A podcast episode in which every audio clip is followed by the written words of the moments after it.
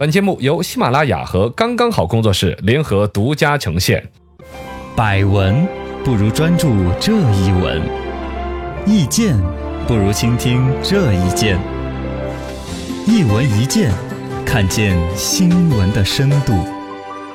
来，今天我们的深度说一说你家附近的房租涨了吗？啊、最近还不是一两处的问题，是全国几大城市好像这个房屋的租金上涨，快速上涨，引起了各种各样的争议。嗯呃，新京报那边呢，主要对于北京的那个房租的租金在说嘛，就是说有一些刚刚毕业的孩子来找房子租的时候，一下发现哇，压力太大，压力太大了，现在动不动涨个一两千的都有。对。你在北京是北漂过的，你当时的当时我哪一年房租什么情况？呃，在一五一六年这两年，然后当时是一千六一个小很小很小的一个单间，哦在那个五环外了，那个草房地铁站草房那个有个很有名的小区叫像素，里面基本上住的都是这个外地的人。按照现在这个新京报去采访的一个说法，像你当时租那个房子，现在可能涨到了六七千呢。呃，我昨天查了一下，网上查了一下，我那个就当年租的对当年租那个房子的现在这个房价是多少？还是其实是涨了几百块，几百块。对，就涨了几百块。哦，那应该是你的房子属于品质很低，没有升值空间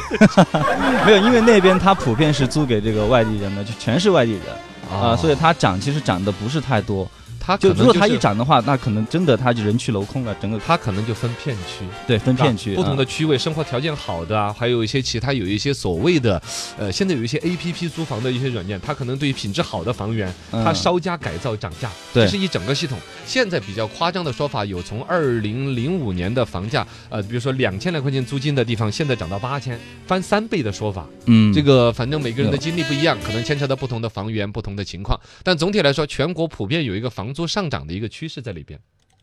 深度十米，请问两位主持人，经济学讲究规律，房租占据收入多大比例才算正常呢？哎呀，我们的女记者就一下就今天问到了一个 对，一下就数学的问题牵到了两万多米这个。所谓的占收入的多少的比例，现在有一种调侃的说法叫房格尔系数，其实是哦恩格尔系数改的。哦恩格尔系数是人家官方的，有一个叫恩格尔的人研究出来的，叫恩格尔系数，就是吃饭占你的收入的比例。嗯，现在国内呢拿着调侃房格尔系数，这样子还有波格尔系数。波波什么波格尔？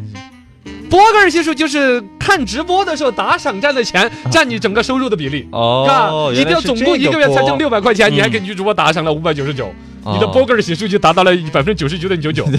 波格尔系数达到这样子的都是脑子有问题的人。嗨，本节目到此结束。什么玩意儿？房格尔系数，哎，这这调侃的说法，嗯就大概房租的开销比例占你的收入的比例太高了。一般来说，好像有个百分之三十的比例，就差不多房租占到你的整个收入的百分之三十，你就是已经是个临界点了。升到了你就够用了，再高到百分之五十甚至更高，那你就感觉不幸福了。就没钱用了嘛。说实话，什么这收占占的收入的比例都高了都不幸福，啊，对是吧？这个恩格尔系数高了，房格尔系数是波格尔系数，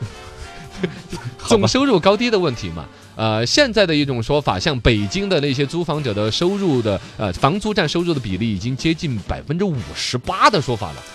这个有点吓人了。但是可能还是看地方，就像你刚才说，嗯如果你要真的下得了心、吃得了苦，住一个你刚才说那种五环外一个集中式外外地人租住的房子，嗯，可能是难受一点，但其实一千六七能够住下来的话，不至于。受得了，在北京可能不至于一个北漂一个月只挣三四千吧，不不至于。不对呀嘎起码六千。可能还是具体看。还有呢，它可能是一个平均的一个数字，但总体来讲，就是说占你的收入的比例大到了百分之三十以上，就看你自己的安排了，那肯定就影响你生活品质和幸福感了。没错。深度一百米，这波房租涨价来得太凶猛了，背后到底有没有推手呢？你看，那女记者都已经观察到背后有推手。对呀。是我刚才暗示了一下，你才看出来的。哦，你暗示他这个，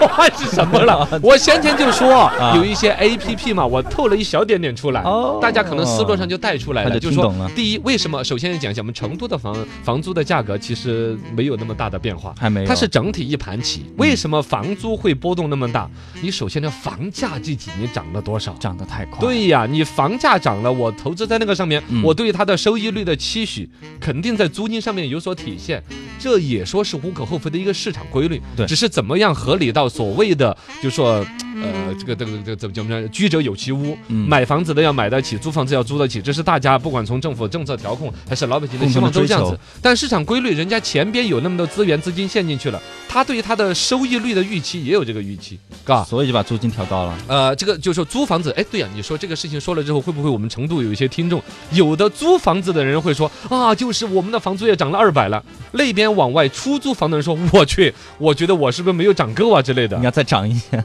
租房的人和出租的人。嗯，啊，是两种心态来面对这个事儿，而背后的推手其实现在主要指向于一些中介公司和 APP 公司。哦，中介公司它一方面是现在本身全国一盘棋的，都对于房产价格有一些调控政策啊、限购政策啊，限购啊，啊，包括价格有限价的政策，对，你可以玩的空间就有限的情况下的话，中介公司就把这个眼光放到租房子上边。嚯哦，暂时政策还没有把它捏死的地方，它到这儿来，它首先第一个是抢房源。嗯，同样一套房子，如果有两三家，现在你中介公司也多啊，天天在那个楼下喊口号我们是最棒的，对对对我们的房源是最好的，对对对对。相信自己，百万富翁就是我，就这种口号。嗯毒鸡你想汤，嘛，一个毒鸡汤喊着打着鸡血一样的，他就把这些所有的这种干劲儿就用在了抢房源上，抢来的房源，他肯定之前是有一个报道，就说的是北京那边有一个房源呐、嗯。有一个姐姐一百二十平方米的房子，本来心理预期说是七八千块钱租了就高高兴兴了。结果就出现了，比如说现在链家是比较多的嘛，链嘎家，，嗯，还有像什么蛋壳啊蛋壳自反正各种各样类似的这些中介公司来几家来跟你讲，姐你不要吃它，我们的租金才高呢。哎，好，我就给你八千，那个给九千，那最后他实际是以一万零八百块钱一个月的价格往外租的，而且有的中介公司看到房源真的很好，很容易租出去的话，嗯，他会直接把这个房子给拿下来，哦，他付钱。买下来，哦，他就不当中介了，他把你这个接下来，比如一年的租赁权拿下来哦，他肯定就加价。对。我一万块钱的价格先从你这儿买断性的租一年，然后我再转手，出去，嗯，我一转手的肯定得加价了。没错，它里边可能也会做一些小的投资，你比如说我是不是把里边的有一些卫生搞好一点呐、嗯简单做一个软装，投资个三两千块钱，它就跟整整个房源的档次提升啊。对，或者一般他了解租房的人会特别，比如说是不是需要冰箱，嗯，哪一些家电是必须的，哪一些不必须，他把那个也弄制好，然后他对外租的时候价格一提起来，是这种导致了说北上广，尤其像北京，嗯那房租的租金翻了倍的涨了。城市租金上涨，如何让中国一点八六亿租户房租不被炒呢？哇，这女记者数学真好，你也数过这个。请问两位主持人，这个确确实实说，这个房租租房的人有一点六八亿了吗？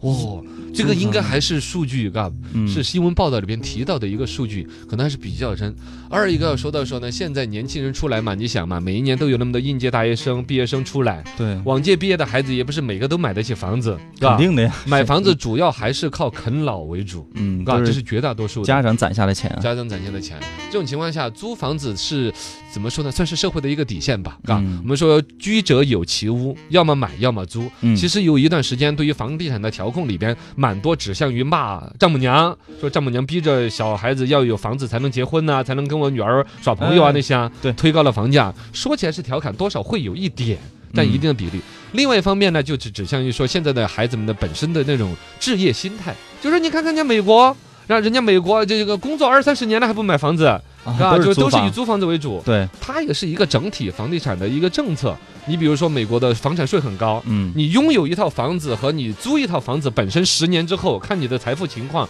和性价比情况，大家谁心里边都清儿清的，是吧？嗯国外那种情况是你有一套房子，你如果不租的话，还要交什么闲置税哦哦。然后呢，租房子的时候，你交的租收的房租，比如一千美金、两千美金，那个房租那个收的税是按照不是按照，反正税收的比例还很高。嗯，包括你的房子闲置要交税，物业要交税，你这房子住不住人，一年还要有那个房产税，有很多政策导致了说大家就去看那个的，租房，我还是租房更划算。嗯，这是一整套政策的一种杠杆，而我们国内的这些各种整套的政策的调整应该有方向也很明确，但毕竟它的作用还有一个过程，是吧？嗯但是在这种情况下，已经还没有把这个房产的价格调整好的时候，租房的价格又加上了有这种 A P P 啊，就刚才说那什么蛋壳啊，有有个对，好多都是有融资的一些投资公司，动不动什么三个亿、五个亿投进去，嗯，拉好房源，咔咔加价，然后在里边去做利润，